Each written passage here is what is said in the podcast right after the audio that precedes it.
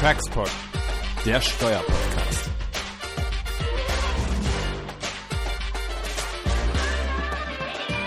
Ja, herzlich willkommen zu einer weiteren Folge unseres Taxpods. Wir begrüßen alle Hörer ganz herzlich. Und äh, in dieser Folge unseres Textpods werden wir ein Thema besprechen, was jetzt in der üblichen Steuerberatung einem sicher nicht jeden Tag über den Weg läuft, was aber rapide an Relevanz gewinnt in den letzten Jahren und zukünftig auch ähm, sicherlich noch in einem höheren Tempo an Relevanz gewinnen wird. Und zwar werden wir sprechen über den Informationsaustausch, nicht nur innerhalb der EU, sondern insgesamt und insbesondere die Fragen, wie der Steuerpflichtige, die Informationspflichtigen ähm, hier auch Rechtsschutz gegen entsprechende Ersuchen ähm, platzieren können. Wir sind äh, sehr glücklich, das natürlich nicht alleine machen zu müssen, was wir wahrscheinlich auch nicht könnten, sondern hier ähm, auch große Erfahrungen äh, an Bord geholt zu haben und begrüßen nämlich ganz herzlich hier ähm, Professor Michael Hendricks. Herr Hendricks, schön, dass Sie die Zeit genommen haben, hier zum Verfahrensrecht uns zur Seite zu stehen. Hallo, ja, sehr gerne. Ich freue mich.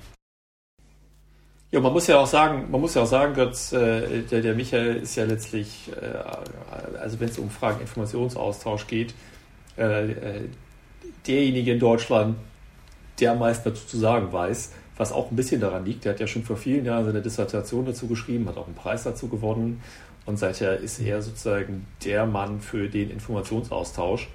Und äh, also deswegen, Michael, das ist super, dass du dir die Zeit nimmst. Ich weiß, du hast irgendwie eigentlich immer Riesenberge vor dir mit äh, insbesondere Nichtzulassungsbeschwerden und dergleichen, die du immer sehr erfolgreich auch noch führst. Das kommt noch hinzu. Gemeinsam mit dir auch, genau, ja. Genau. Also von daher, das ist wirklich super, dass wir dich dabei haben. Ja, ich freue mich sehr. Ich versuche mal meine Begeisterung für das Thema äh, hier allgemein zu verbreiten. Das ist ja nicht so leicht bei dem Thema, äh, aber ähm, äh, also äh, eigentlich ist es schon ganz spannend, wenn man genau hinschaut.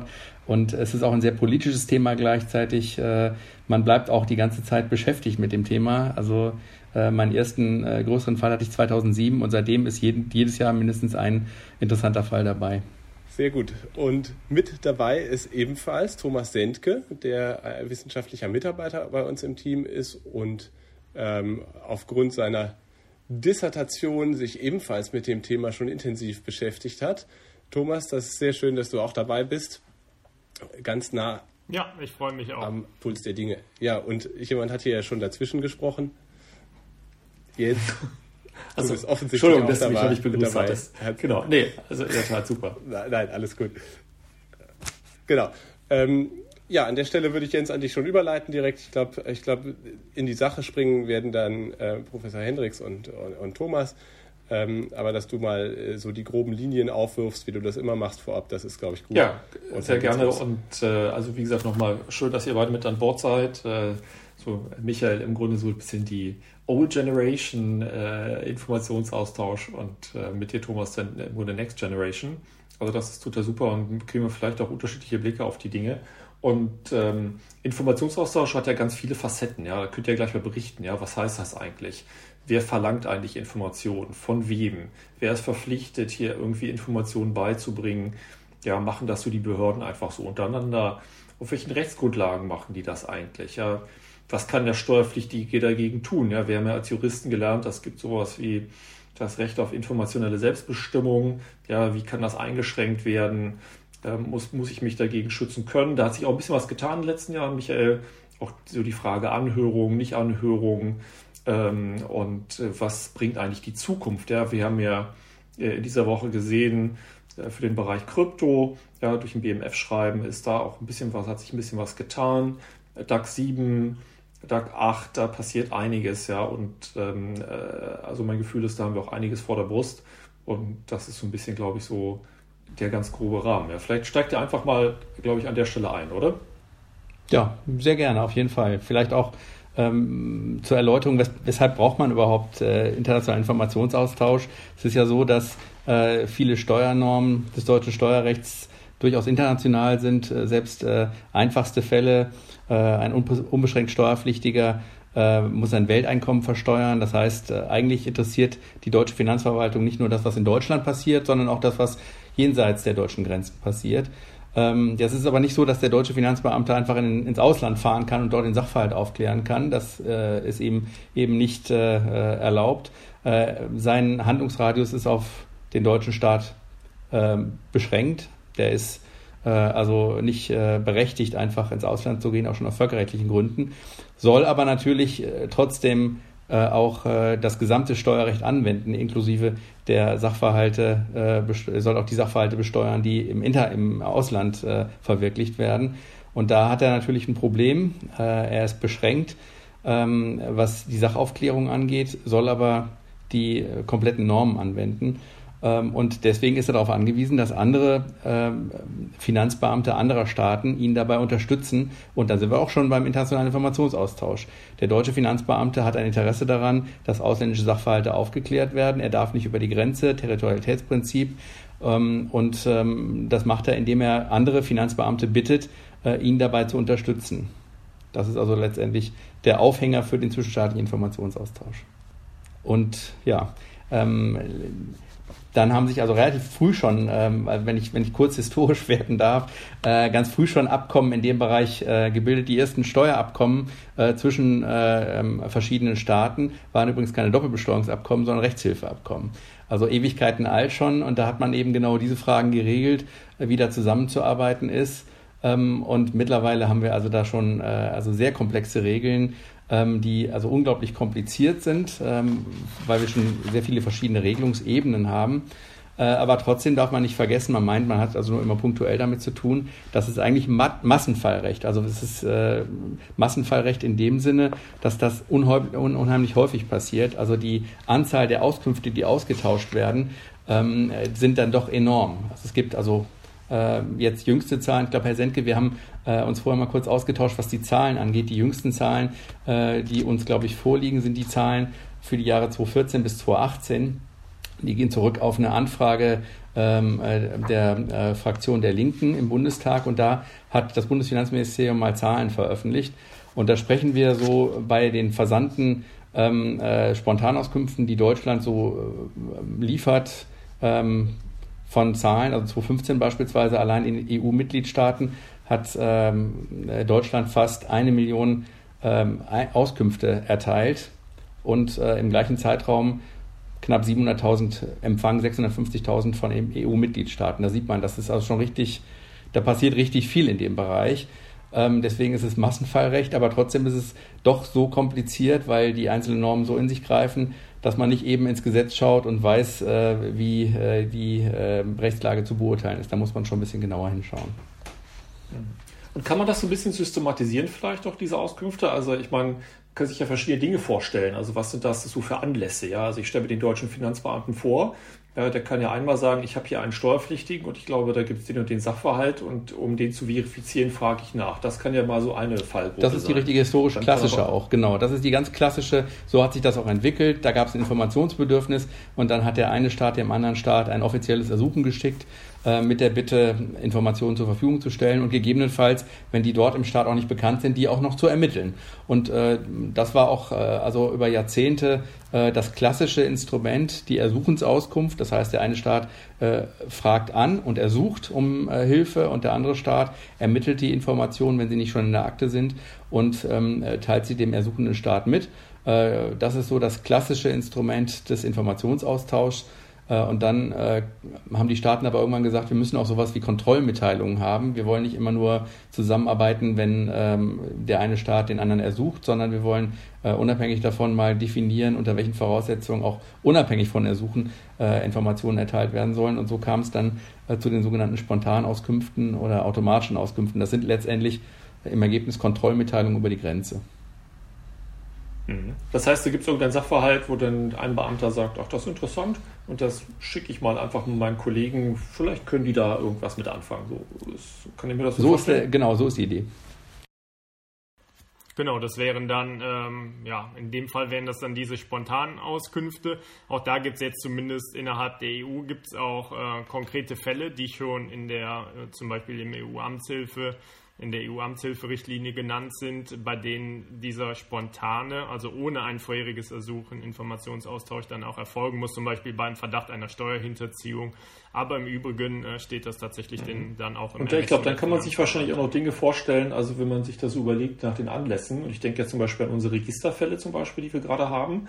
da könnte ich mir vorstellen, dass im Grunde äh, eine Behörde sagt, also ich würde gerne mal wissen, ähm, wer da in welchem Register vielleicht auch irgendwelche Marken hat eintragen lassen und da hätte ich gerne jetzt mal die Namen und helft uns mal dabei, auch vielleicht bei solchen Dingen. Ja? Ist das auch denkbar? Absolut. das ist, äh, das wäre absolut denkbar. Also äh, wenn man der Auffassung ist, dass äh, diese Informationen dann steuerrelevant sind, irgendwie relevant für die Subsumption und das Steuergesetz, äh, dann kann das passieren und ich äh, halte das äh, für einen ganz typischen Fall. Mhm. Und weil du das ja auch gerade ansprachst mit den Registerfällen, ist vielleicht ganz interessant auch zu wissen, ähm, wir sprechen ja hier auch vom automatischen Informationsaustausch, der auch in einem riesigen Umfang stattfindet, also wo gesetzlich genau vorgegeben ist, in welchen Fällen. Und dann äh, wird das völlig automatisiert, werden die Daten dann übermittelt. Und da ist es so, dass der jetzt ähm, durch die DAX 7, die ist aus März diesen Jahres unter anderem auch ausgeweitet wurde auf Lizenzeinkünfte. Mhm. Also auch Und da, da gibt es wahrscheinlich noch eine vierte Art, also das ist auch, glaube ich, was etwas Neueres. Also wenn ich sag mal so Betriebsprüfungen an den Start gehen und dann überlegen, da gibt es ein, weiß ich nicht, ein Unternehmen, das in verschiedenen Ländern unterwegs ist, dass man sagt, also lass uns das doch multilateral gemeinsam mit den Behörden der anderen Staaten dann eben ein Tax Audit machen und im Rahmen dieses Tax Audits dann eben äh, Informationen zur Verfügung stellen, oder? Genau, ja. Also es entwickelt sich tatsächlich da auch noch mehr hin zu einer, ja, vielleicht kann man sagen, eine aktive Verwaltungskooperation, noch aktiver, als es vielleicht bei einem reinen Informationsaustausch ist. Das heißt, dass dann wirklich auch deutsche Prüfer beispielsweise in Frankreich bei einer Betriebsprüfung dabei wären, umgekehrt dann vielleicht mal niederländische Prüfer in Deutschland dabei. Und da stellen sich natürlich auch ganz vielfältige Fragen. Wer prüft hier eigentlich nach welchem Recht, an welche Grundrechte ist man vielleicht auch gebunden, welche Rechte hat der Steuerpflichtige, in welchem Land muss er die geltend machen. Also da ist vieles, glaube ich, noch im Fluss, aber die Joint Audits haben auch in den vergangenen Jahren an Bedeutung gewonnen. Ich glaube, in der, innerhalb der EU allein für die Jahre 2014 bis 2018, ähm, da waren es so um die 660 Fälle, glaube ich, also schon gar nicht so wenig. Und Deutschland hat da, wenn ich das richtig sehe, teilweise auch eine Vorreiterrolle, glaube ich, übernommen und prüft damit anderen, ich glaube gerade mit Österreich, Italien, zum Teil den Niederlanden da äh, gemeinsam. Da gibt es übrigens auch durch die DAX 7 jetzt eine neue ähm, Rechtsgrundlage, dafür eine verbindliche, das wollte man auch nochmal auf neue äh, Beine stellen und auch da ist noch vieles in Bewegung. Genau, ich hätte im Grunde als nächstes gefragt, ähm, und das hätte mich interessiert, das ist ja so ganz nett, Informationen auszutauschen und so, so unbefangen würde man sagen, spricht dagegen, sind ja nur harmlose Informationen. So, so gibt es da irgendwie Grenzen oder kann ich nach allem fragen? Und wenn ja, kann ich mich dagegen wehren? Warum sollte ich mich eigentlich dagegen wehren? Das sind doch nur Informationen. Ja, ja genau. Also es ist ähm, so, dass, dass uns schon ab und zu mal Mandanten fragen, äh, die, die wollen dann also ähm, beauftragen uns im Kontext mit internationalem Informationsaustausch. Und äh, da fragt man sich natürlich, was, was haben die für ein Anliegen? Wo ist deren Problem? ähm, äh, weil eigentlich wird ja Transparenz hergestellt, das kann ja gar nicht so schlecht sein. Aber äh, wenn man sich die Fälle dann äh, genau anschaut, dann sieht man eben doch, dass auch die äh, Mandanten da, äh, das sind nicht immer die Steuerpflichtigen, das können auch andere Personen sein, deren Daten da verarbeitet werden, dann doch auch ein Interesse haben, dass die Sachen dann äh, nicht ähm, äh, dann im anderen Staat ausgetauscht, also dem anderen Staat übermittelt werden, dass die Staaten, dass die Daten nicht dem anderen Staat übermittelt werden. Und ähm, da war der erste Fall, den ich mal betreut habe, vor einiger Zeit, ist schon ein bisschen länger her, äh, ganz interessant. Äh, da ist der Betriebsprüfer einer, äh, eines Joint Ventures, äh, es war ein Joint Venture ähm, zwischen einer deutschen Einheit, einer französischen und einer britischen Einheit. Ähm, der ist äh, zu unserem Mandanten gekommen und hat gesagt, er wird gerne hier die Informationen aus der Umstrukturierung äh, mit äh, den anderen involvierten Staaten teilen ähm, da bestand erstmal überhaupt keine Bedenken, dass man, dass er da Informationen austauscht.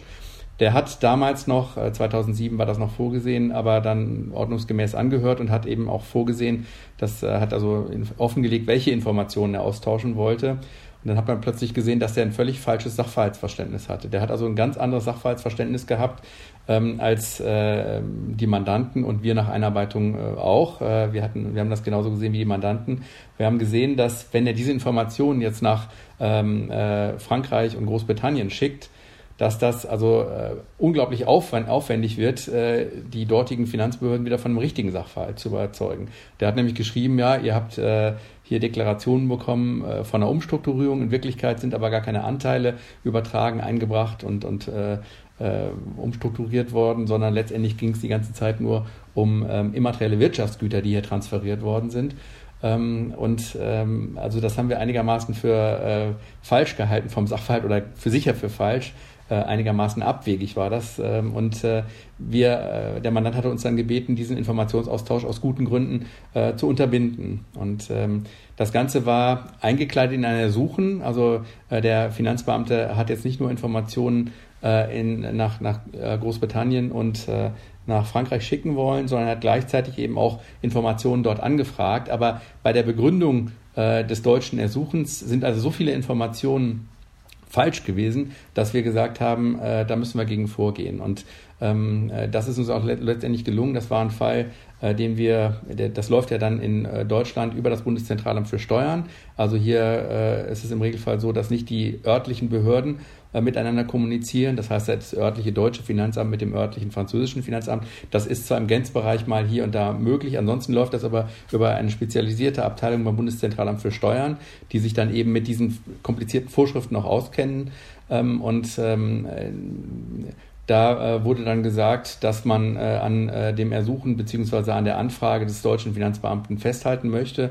Äh, und äh, deswegen musste die Frage hier geklärt werden vor dem äh, Finanzgericht Köln. Wir können ja später nochmal darüber sprechen, welche Maßnahmen man da ergreift. Aber das war für mich ein schönes Beispiel, dass man als Mandant auch ein legitimes Interesse daran haben kann, solche Informationsaustausch auch zu unterbinden. Nicht, weil äh, man was gegen Transparenz hatte, sondern im Gegenteil, man wollte, dass die richtigen Sachverhalte kommuniziert werden und nicht die falschen Sachverhalte. Äh, der Fall ähm, war übrigens dann nachher für uns mit von Erfolg gekrönt. Ähm, äh, nach einem richterlichen Hinweis hat die Finanzbehörde ähm, dann Abstand genommen, davon genommen, diese Informationen auszutauschen. Also das ist zum Beispiel, also Steuer Abwehraufwand, den man gehabt hätte, äh, wenn diese Informationen, diese falschen Informationen ausgetauscht werden. Das war natürlich ein Spezialfall. Also ich will jetzt nicht, dass der Eindruck entsteht, dass hier regelmäßig falsche Informationen ausgetauscht werden. Aber das war in dem konkreten Fall der Anlass für unseren Mandanten zu sagen, kümmert euch bitte drum. Äh, aber was natürlich auch passieren kann, wenn Informationen intensiv ausgetauscht werden, dass äh, auf, auf, auf beiden Seiten der Grenze ähm, äh, die Finanzbeamten sich die Informationen daraus ziehen, die ins eigene Konzept passen, sodass dann äh, die, dieser Mehr, dieses Mehr an Informationen zu einer Doppelbesteuerung führt. Das ist so jetzt nicht so selten. Äh, und deswegen können auch ähm, Mandanten äh, ein bisschen ähm, vorsichtig sein und skeptisch sein gegenüber dem Informationsaustausch. Äh, und je nachdem, um welche Informationen es geht, kann das dann eben so sein. Das geht dann so weit, das ist natürlich jetzt auch ein Extremfall. Äh, hier und da gibt es ja auch Geheimhaltungsinteressen, die dann auch wirklich valide sind. Ähm, zu denken ist an, an, an Geschäftsgeheimnisse, Unternehmensgeheimnisse, die auch Gegenstand des Informationsaustauschs sein können. Das berücksichtigen aber die Rechtsgrundlagen auch.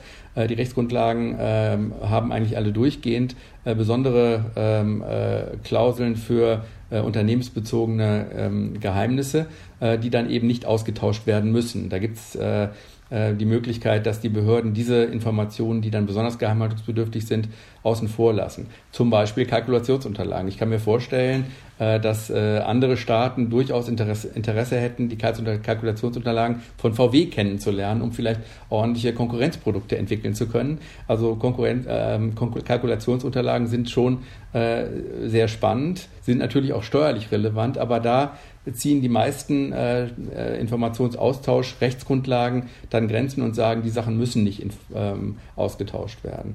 Ähm, weiterer Fall kann sein, dass Mandanten sagen, wir glauben, wenn hier Informationen ausgetauscht werden, dass unsere Geschäftsbeziehung äh, hier ähm, äh, zum Erliegen kommt. Äh, das ist auch ein Fall äh, gewesen, den ich jetzt vor Augen habe, den wir vor einigen Jahren mal betreut haben. Da sollten Spontanauskünfte in die Türkei erte ähm, erteilt werden. Und ähm, man, ähm, also der Mandant hatte sich an der Stelle überhaupt nichts zu Schulden kommen lassen. Das war alles überhaupt kein Problem. Er hätte auch kein Problem damit gehabt, wenn sein Geschäftspartner, sollte er jetzt äh, in der Türkei zu wenig Steuern gezahlt haben, wenn der richtig besteuert worden wäre. Man hatte aber die Sorge, dass äh, aus, dem ganzen, aus der ganzen Sache dann ein öffentlichkeitswirksames Verfahren wird. Ähm, und ähm, wir wurden dann gefragt, äh, wie wir denn das Steuergeheimnis in der Türkei einschätzen. Äh, und ähm, wir haben das dann begutachten lassen durch einen Spezialisten für türkisches Recht. Der hat dann ein tatsächlich ein rechtstatsächliches Gutachten verfasst und damals dargelegt, dass das Steuergeheimnis in äh, der Türkei nicht so gut äh, gewahrt wird, wie das in Deutschland der Fall ist. und dann war es irgendwann für den Mandanten einfach zu riskant, diese Spontanauskünfte einfach zu akzeptieren. Der hatte einfach die Sorge, dass wenn die Informationen in der Türkei landen, dort vielleicht sogar in der Öffentlichkeit diskutiert werden, weil da vielleicht ein Strafverfahren eingeleitet wird. Äh, und äh, es ging ganz konkret um einen Nachfolgeauftrag, der jetzt gerade ähm, äh, da im Raume stand. Und da war es dem Mandanten das wert, diese Spontanauskünfte zu unterbinden, um dort die Geschäftsbeziehung nicht zu riskieren. Und ähm, tatsächlich gab es eben wohl gewisse Bedenken, äh, dass, die, äh, dass das Steuergeheimnis gewahrt wird. Ähm, und ähm, äh, dann äh, hat damals das Bundeszentralamt für Steuern die türkischen Behörden angeschrieben, ja, hier wird geltend gemacht, ihr wahrt das Steuergeheimnis nicht. Ähm, äh, wie steht ihr denn dazu? Und dann gab es einen Zweizeiler zurück, da stand dann drin, ja, selbstverständlich waren wir das internationale Steuergeheimnis. Äh, und das war es dann auch, Punkt, Ende. Und ähm, das hat das Gericht nachher nicht überzeugt. Wir haben also das dann entscheiden lassen und da hat äh, das Finanzgericht Köln damals in dieser Situation äh, gesagt, äh, dass hier die Informationen äh, mit Rücksicht auf die Risiken, die dargelegt wurden. Das ist ja ein äh, Verfahren, wo man äh, glaubhaft machen muss, dass da Risiken bestehen, ähm, dass die Risiken glaubhaft gemacht wurden, dass sie eben nicht entkräftet werden konnten durch das Bundeszentralamt für Steuern. Und dann wurde damals ähm, äh, da Einhalt geboten und wer hatten äh, Erfolg. Also da ging es um die äh, konkrete Geschäftsbeziehung, wobei man eben sagen muss, dass jetzt äh, ein Berufen auf die Gefahr für die Geschäftsbeziehung kein rechtlicher Grund gewesen wäre. Äh, das hat der BFH auch mehrfach betont. Das ist jetzt keine relevante äh, kein, kein relevantes Argument. Unser relevantes, juristisch relevantes Argument war, die, war die Gefährdung des Steuergeheimnisses. Und ähm, man sieht, äh, es gibt immer wieder Konstellationen, wo die Mandanten ein Interesse daran haben können, äh, dass äh, die ähm, Informationen nicht ausgetauscht werden. Und das hat nicht zwingend was mit fehlender Transparenz zu tun. Also es ist nicht so, dass wir hier immer nur von Steuerhinterziehern beauftragt werden, die dann sagen, äh, stoppt mal den Informationsaustausch. Die, der, der Regelfall ist eben ein ganz anderer. Ja, ist interessant. Also ich glaube auch das Thema sensible Daten, das ist uns ja auch schon das ein oder andere Mal passiert. Also ich erinnere auch an, an Fälle, in denen zum Beispiel Vorstandsunterlagen ganz pauschal, also Vorstandsprotokolle ganz pauschal angefordert wurden oder dann eben äh, einfach zur Verfügung gestellt werden sollten. Und da kann man sich auch fragen, ist das eigentlich richtig? Ja, also einfach pauschal jetzt mal alle Vorstandsprotokolle da irgendwo hinliefern. Ja, da steht ja in der Tat auch viel drin, was im Grunde jetzt irgendwie gar nicht erheblich ist, vielleicht auch für die Frage, ja, die man hier hat. Und ich glaube, ein weiterer Punkt ist auch, vielleicht könnt ihr dazu auch was sagen, wie man auch dann die Information bereitstellt. Ja, also man kann natürlich die Dinge, so wie man sich das so vorstellt, äh, in Papierform übersenden. Aber ich, wir hatten auch mal einen Fall, wo wir gesagt haben, das tun wir gerade nicht, gerade bei so sensiblen Dingen, sondern dann gibt es halt eben die Möglichkeit für einen Datenraum oder das war tatsächlich auch tatsächlich ein physischer Raum, ja, wo dann der Vertreter der Verwaltung dorthin gehen konnte und sich Sachen anschauen konnte, durfte auch keine Kopien machen und, äh, und so im Grunde man die Informationen beschafft hat. Ja, also ich glaube, das ist auch nochmal relevant. Ja. Absolut.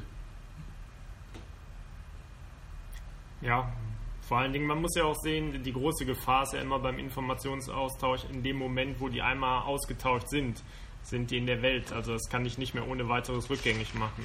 Und deswegen ist es halt auch so wichtig, dann auch beim Thema Rechtsschutz dann schon relativ früh sozusagen da anzugreifen und zu sagen, okay, wenn das überhaupt nur im Raum steht, ist es extrem wichtig, dass der Steuerpflichtige dann überhaupt Kenntnis davon erlangt, dass Informationen ausgetauscht werden, welche Informationen ausgetauscht werden und dass er dann äh, gegebenenfalls äh, Herr Hendricks hat es ja angesprochen, das ist dann häufig das Finanzgericht Köln, was da zuständig ist, dann im Rahmen einer ja, vorbeugenden Unterlassungsklage dann ähm, da schon gegen vorgehen kann, dass überhaupt die Informationen ausgetauscht werden. Weil, wie gesagt, wenn die einmal ausgetauscht sind, ist es ziemlich. Aber wie komme ich denn eigentlich an die Informationen? Ja, ich stelle mir das so vor, da kommunizieren so zwei Behörden miteinander so. Ich bin ja da ein bisschen außenstehend. Ähm, so, wie komme ich eigentlich an diese Info? Ja? Wie komme ich eigentlich dann auch dazu, mich dann dagegen zu wehren? Ja?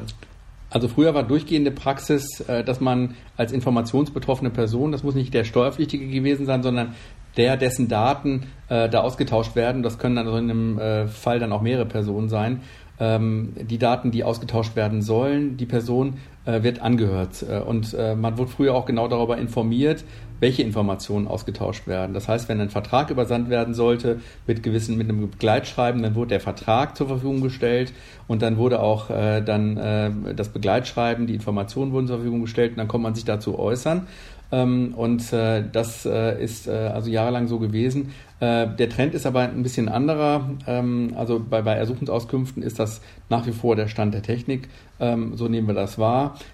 aber bei ungefragten Auskünften, also Auskünften, die jetzt nicht auf einem Ersuchen beruhen, kann das durchaus sein, dass man nur den Hinweis bekommt, dass Informationen ausgetauscht werden sollen, also nur die Mitteilung, Achtung, wir wollen irgendwas austauschen, oder dass es auch in Einzelfällen gar nicht mehr passiert.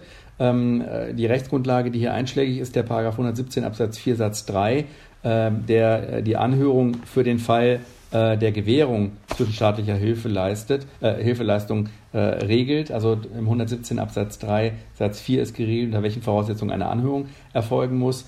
Und ähm, die Vorschrift ist äh, geändert worden und äh, vor einiger Zeit äh, ist dann äh, der, Anhen der Anwendungsbereich der Anhörung nochmal zusammengestrichen worden. Deswegen wird man nicht immer durchgehend angehört, was für den Rechtsschutz natürlich total problematisch ist, äh, weil dort, wo man nicht angehört wird, äh, dort kann man sich natürlich auch nicht äußern. Äh, ich kann ja im Grunde nur das Vorliegen oder ich kann ja nur prüfen, ob die Ermächtigungsgrundlage erfüllt ist, ob die Voraussetzungen der Ermächtigungsgrundlage vorliegen wenn ich genau weiß, welche Informationen hier ausgetauscht werden können. Das ist ja relevant für die Subsumption und das Gesetz. Und wenn ich nicht, äh, wenn ich nicht weiß, äh, welche Informationen ausgetauscht werden sollen, kann ich auch gar nicht das Gesetz richtig anwenden. Äh, und äh, deswegen ist es schon besser, wenn ausgetauscht, äh, wenn, wenn vor dem Austausch eine Anhörung stattfindet. Ähm, oder wenn man zumindest aus anderen Regelungen äh, ableiten kann, welche Informationen ausgetauscht werden. Also es gibt ja äh, zum Beispiel einen automatischen Informationsaustausch, äh, gegen äh, den, äh, da wird nicht angehört. Trotzdem kann, ich mich dagegen wehren, weil ich ja genau aufgrund der gesetzlichen Regelung schon weiß, an welchem Zeitpunkt welche Informationen ausgetauscht werden sollen. Deswegen habe ich die Möglichkeit, äh, vorher mich dagegen zu wehren, weil ich ja genau weiß, was passiert. Schwierig wird es eben, wenn man nicht genau weiß, äh, was äh, ausgetauscht werden soll. Dann ist es nämlich auch schwierig, dagegen äh, sich zu wehren. Was man vielleicht noch dazu ähm, ergänzend sozusagen kann, weil ich glaube, das ist ja ein generelles Problem, so aus meiner Sicht zumindest, dass man gerade auch innerhalb der EU auch in den letzten Jahren den Informationsaustausch extrem immer ausgeweitet hat. Man hatte natürlich dann auch entsprechend in den Medien waren Skandale wie Panama Papers, Paradise Papers, Luxemburg Leaks. Das hängt ja alles miteinander zusammen. Letztendlich auch das BEPS-Projekt, äh, über das sehr viel gesprochen wird.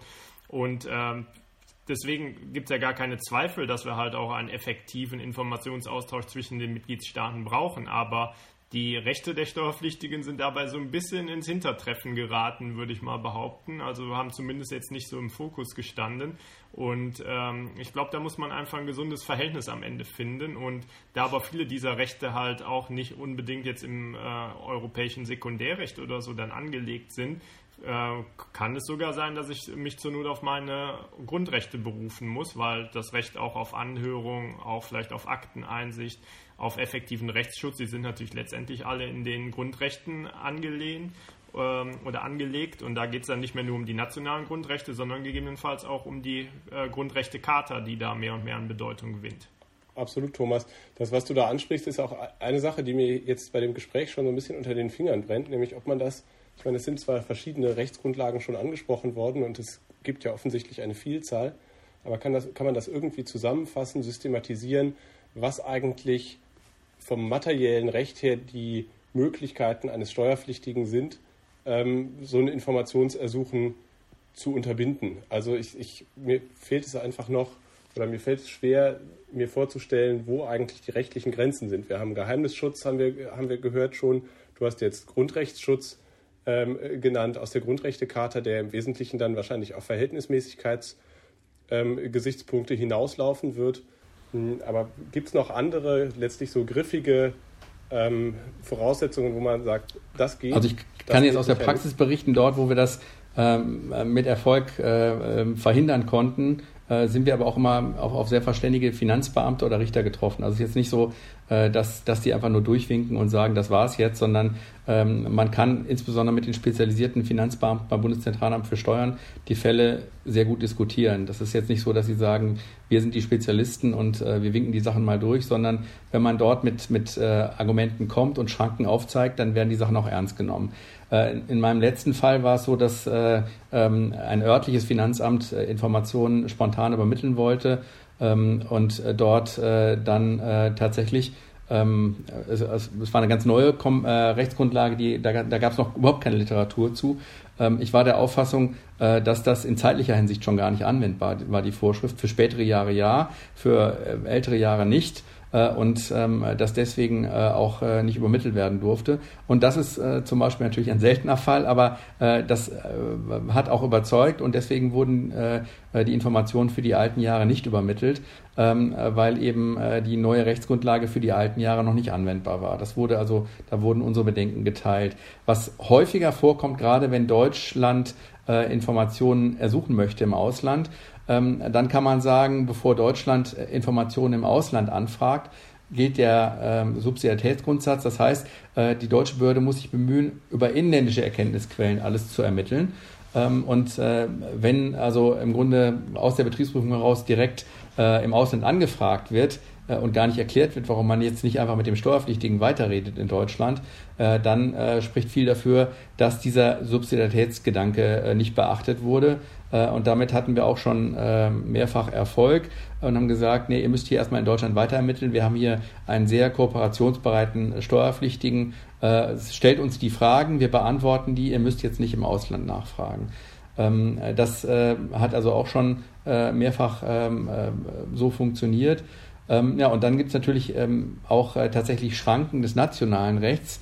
Äh, die sollen äh, jetzt nicht durch Informationsaustausch äh, ausgehebelt werden dürfen. Ähm, wir hatten vor einigen Jahren den Fall, äh, dass äh, die, der IRS, die amerikanische Finanzverwaltung, bei einem Steuerpflichtigen Informationen in Deutschland ermitteln wollt, die sie in den USA nicht bekommen haben, weil die fraglichen Informationen in den USA dem Attorney-Client Privilege, Privilege unterlagen. Das heißt, das waren also Informationen, die gesperrt waren für die amerikanischen Behörden, weil sie komplett vertraulich waren. Äh, die haben also einen weitergehenden Schutz von Mandantengeheimnissen, als wir das hier kennen. Äh, und ähm, der Prüfer in den USA wurde damit äh, zitiert, dass er sagte, naja, ich wende mich dann mal hier an meine deutschen Kollegen äh, und werde die Informationen einfach ähm, äh, in Deutschland äh, beschaffen. Die kennen dieses Attorney-Client Privilege nicht. Ähm, und äh, wir wurden darüber informiert und haben in dem Fall jetzt ähm, äh, so eine Art Schutzschrift an Bundeszentralamt für Steuern äh, geschrieben und gesagt, Achtung, da kommt jetzt ein Ersuchen aus den USA ähm, das USA-Ersuchen wird äh, gestellt, weil ihr ähm, äh, Informationen zur Verfügung stellen sollt, die nach nationalem amerikanischen Verfahrensrecht nicht ermittelt werden dürfen. Äh, und deswegen dürft ihr die auch nicht beantworten. Und äh, ähm, da ist jetzt nicht so gewesen, dass die Hurra geschrien haben, sondern die haben schon äh, sehr ordentlich geprüft. Aber schlussendlich, äh, nach äh, mehreren Monaten, war das Ergebnis, äh, dass die Sachen auch in Deutschland nicht zur Verfügung gestellt werden, weil die Voraussetzungen ähm, äh, nicht vorlagen, weil die einschlägigen Auskünfte, das ist also Bestandteil des Gegenseitigkeitsprinzips, allerdings ist es konkret äh, ausnormiert in den äh, Klauseln, also Dinge, die ähm, der Staat selber nicht ermitteln kann, äh, die kann er auch nicht von anderen ähm, äh, anfordern. Das ist also dann äh, ein Bestandteil des Gegenseitigkeitsprinzips. Und äh, so muss man immer schauen. Es gibt jetzt nicht, ähm, also ich hatte auch gedacht, äh, wahrscheinlich äh, sind es immer dieselben Argumente, die äh, durchgreifen. Das ist nicht so. Man muss jeden Fall genau anschauen. Und man stellt fest, äh, dass wenn man lange sucht, dann doch immer wieder äh, Argumente auch gegen Informationsaustausch sprechen können. Oder muss man dann sagen, nee, das ist so, hier liegen alle Voraussetzungen vor äh, und äh, du musst jetzt akzeptieren, dass hier Informationen ausgetauscht werden. Die, die Fallkonstellation gibt es natürlich auch. Das ist total interessant, weil eigentlich habe ich so wie Götz gedacht, äh, irgendwie würde sagen, es muss da irgendwie so eine Rechtsgrundlage geben, aus der Sicht, dass dann sozusagen alles Sinn ergibt, so eine Art Schutzvorschrift, ja. Und die ist dann die Grundlage dessen, was du gerade gesagt hast, und dann untersuche ich in die eine oder andere Richtung. Ich habe das Gefühl, das ist viel vielschichtiger. Aber irgendwie kommt mir das schon auch rechtsstaatlich ein bisschen bedenklich vor, muss ich sagen. Also gerade jetzt im europäischen Kontext, wenn das, Thomas hat ja berichtet, im Grunde man weitet das immer mehr aus, auch den Informationsaustausch, wogegen man ja im Grundsatz erstmal gar nichts haben muss. Ja, Transparenz, das ist alles okay, ist alles gut. Ähm, nur würde ich doch erwarten, wenn man in einem Regelungskomplex genau das macht ja, und sagt, so in einem grundrechtssensitiven Bereich im Grunde weite ich die Rechte letztlich des Staates aus, dass man sagt, da gehört auch irgendwie so als Actio Contrario auch rein, wie man sozusagen die Rechte desjenigen, des Betroffenen auch irgendwie regelt und was der tut. Und das, wenn ich euch richtig verstehe, ist das nicht so? Ja, ja? zumindest ähm, ist das in weiten Teilen, würde ich sagen, tatsächlich nicht geregelt. Also ich muss da dann auch entsprechend suchen. Entweder ich gehe aufs nationale Recht zurück, aber da habe ich natürlich schon das Problem, dass ich dann auch innerhalb der EU zig verschiedene Rechtsordnungen habe und nicht hundertprozentig weiß, nicht überall ist der Steuerdatenschutz auch so hoch, wie es in Deutschland ist, logischerweise.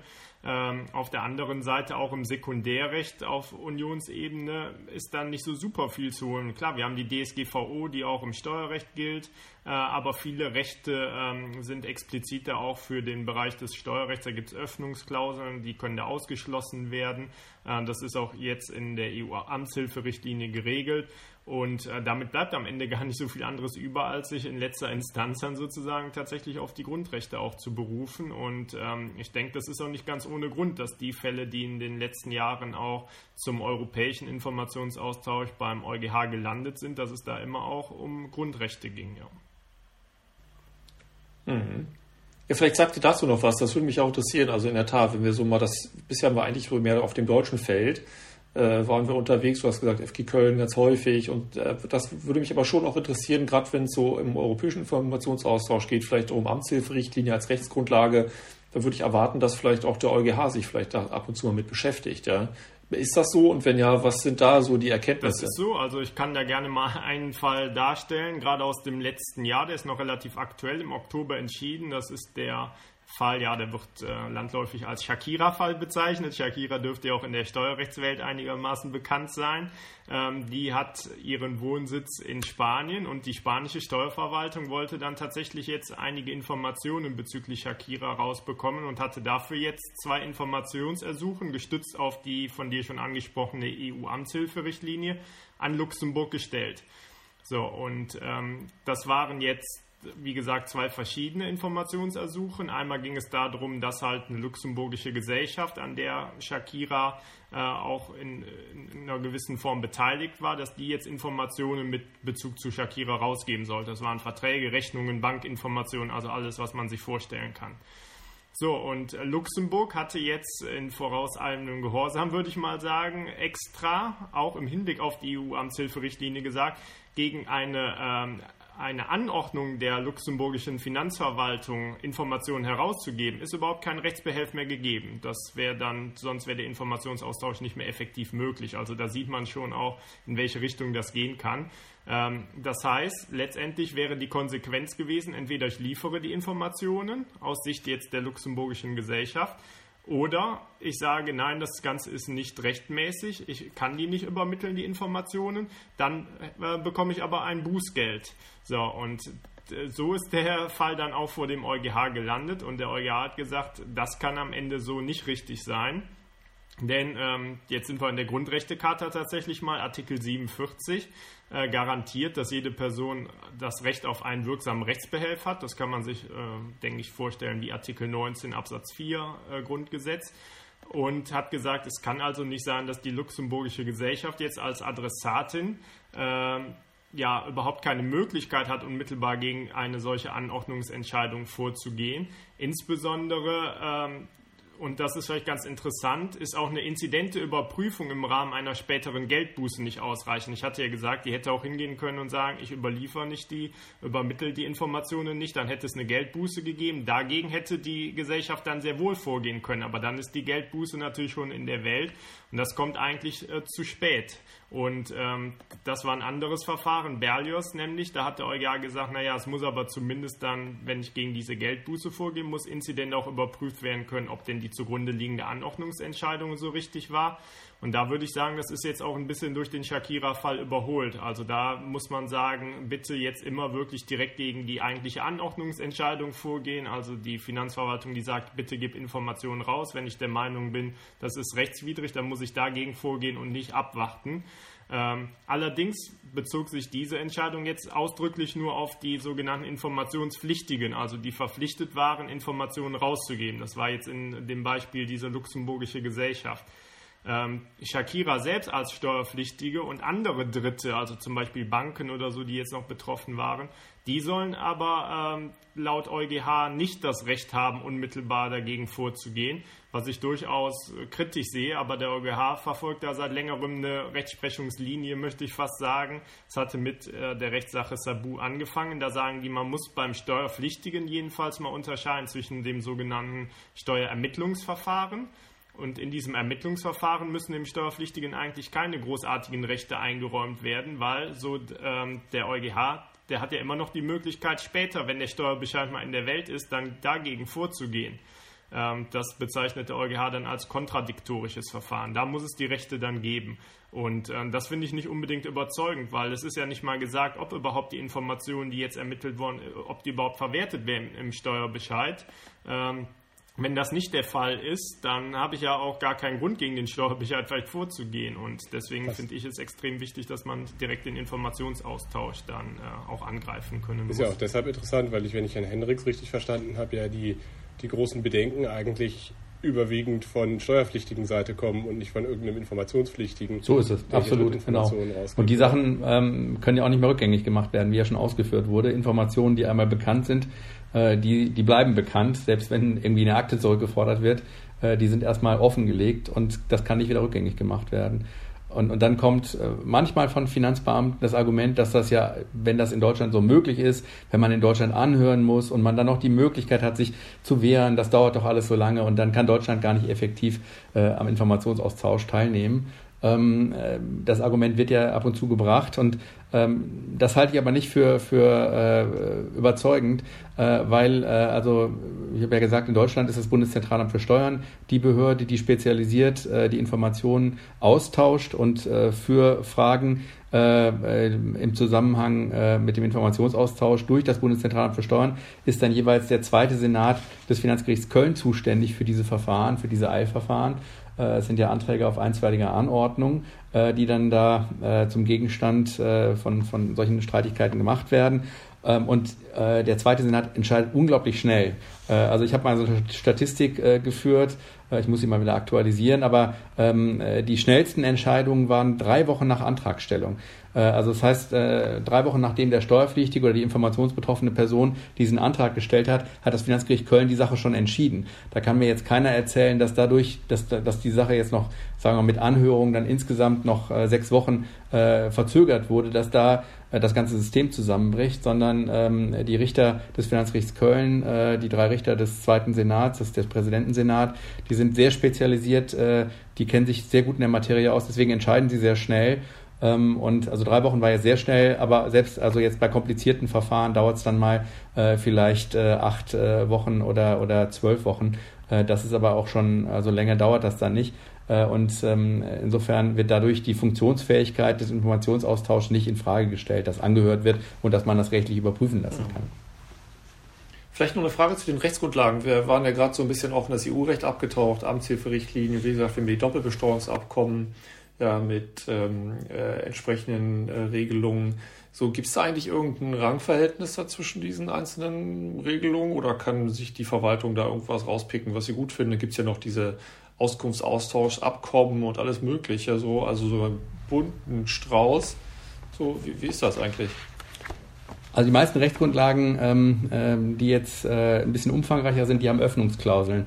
Äh, die stellen immer äh, auch ausdrücklich klar, dass äh, andere Rechtsgrundlagen, die Informationsaustausch ähm, ähm, ermöglichen, nicht äh, ähm, eingeschränkt werden sollen. Das heißt also, dort, wo mehrere äh, Informationsaustausch-Rechtsgrundlagen nebeneinander anwendbar sind, äh, dort äh, kann die Finanzverwaltung sich zumindest nach dem Verständnis des Bundesfinanzministeriums, äh, das ich aber an der Stelle auf jeden Fall teilen würde, die Rechtsgrundlage aussuchen. Wir haben also keine Kollision von, von Rechtsgrundlagen, sondern äh, die freie Wahl äh, des, ähm, äh, der, der Behörde. Das wird auch gestützt durch, also für, für ähm, die Gewährung von Hilfe, äh, durch 117 Absatz 2 der Abgabenordnung. Das ist die Einstiegsnorm und die führt uns dann in die zwischenstaatlichen Rechtsgrundlagen. Und Ähm, also das klassische, äh, die klassische Rechtsgrundlage sind die Auskunftsklauseln in den Doppelbesteuerungsabkommen.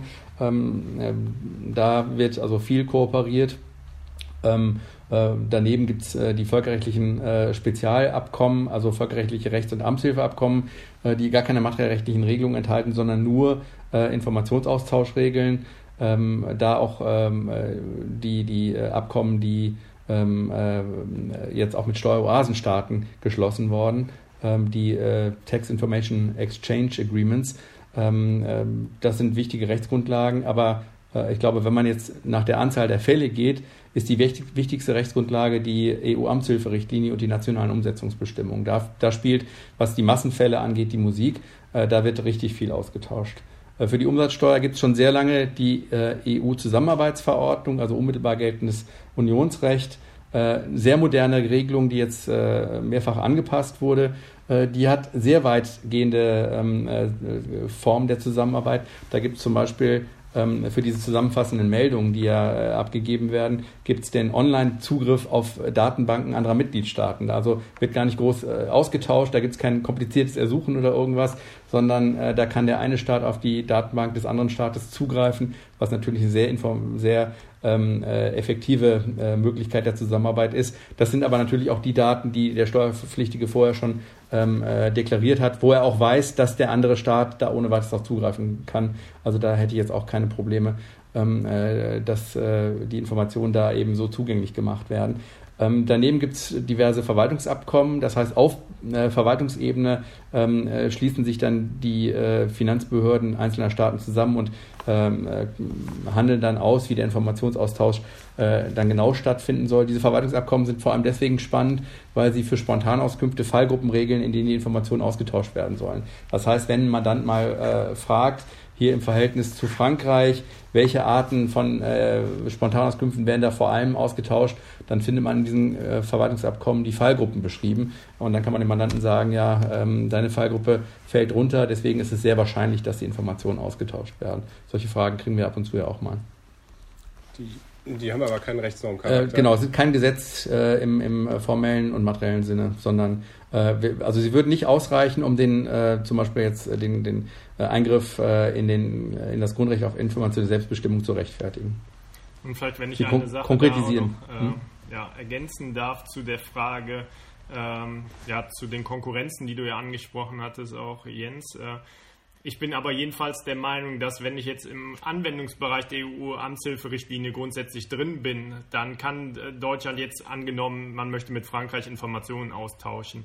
So, dann äh, kann Deutschland sich jetzt zumindest nach meinem Verständnis dann äh, nicht darauf berufen, ja, wir machen das jetzt das Ganze nach dem DBA Deutschland-Frankreich und entziehen uns somit auch der Geltung der Unionsgrundrechte. Also da hat man ja schon rausgehört, dass die eine gewisse Bedeutung haben, sondern da würde ich dann immer sagen, Genau, das wäre meine Frage gewesen. Bereich genau. der mhm. EU-Amtshilferichtlinie, äh, da kann man sich dann, wie gesagt, diesem Grundrechtsschutz dann auch nicht entziehen.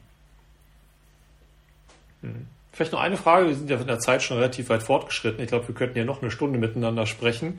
Super spannend. Aber ähm, vielleicht für unsere Hörer noch eine Frage. Ja, also man stellt sich dann den Fall vor, das Kind ist in den Brunnen gefallen. Also die Fälle habt ihr auch immer wieder mal beschrieben. Ja, also die Information ist ausgetauscht ja, und äh, so jetzt ist im Grunde, ich sag mal, vielleicht am Ende stellt sich heraus, rechtswidrig erlangt. Ja, was heißt das eigentlich am Ende aller Tage? Also darf diese Information dann verwertet werden? Habe ich vielleicht sogar Staatshaftungsansprüche daraus? Ja, wie, wie sieht da die Rechtslage aus? Ja, also auch diese, werdet ihr wahrscheinlich gleich irgendwas sagen zu dem, zu dem, die Früchte des verbotenen Baumes. Äh, also ich kann zumindest sagen, äh, ich denke mal, können Sie gleich vielleicht aus der Praxis noch ein bisschen mehr berichten, Hendrix, aber ich kann sagen, dass jedenfalls weder aus dem Unionsrecht noch im nationalen Recht wird jetzt ein grundsätzliches Verwertungsverbot für auch rechtswidrig erlangte Informationen abgeleitet. Was natürlich auch problematisch ist, auch wenn wir uns nochmal klar machen, was der EuGH ja zu den Rechten der Steuerpflichtigen sagt.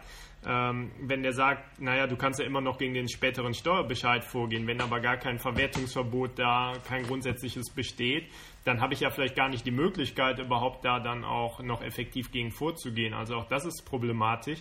Und ähm, letztendlich würde ich das dann immer eher als eine Art Abwägungsentscheidung sehen. Also man müsste dann wirklich gucken, wie intensiv oder wie rechtswidrig war das jetzt im konkreten Fall der Eingriff.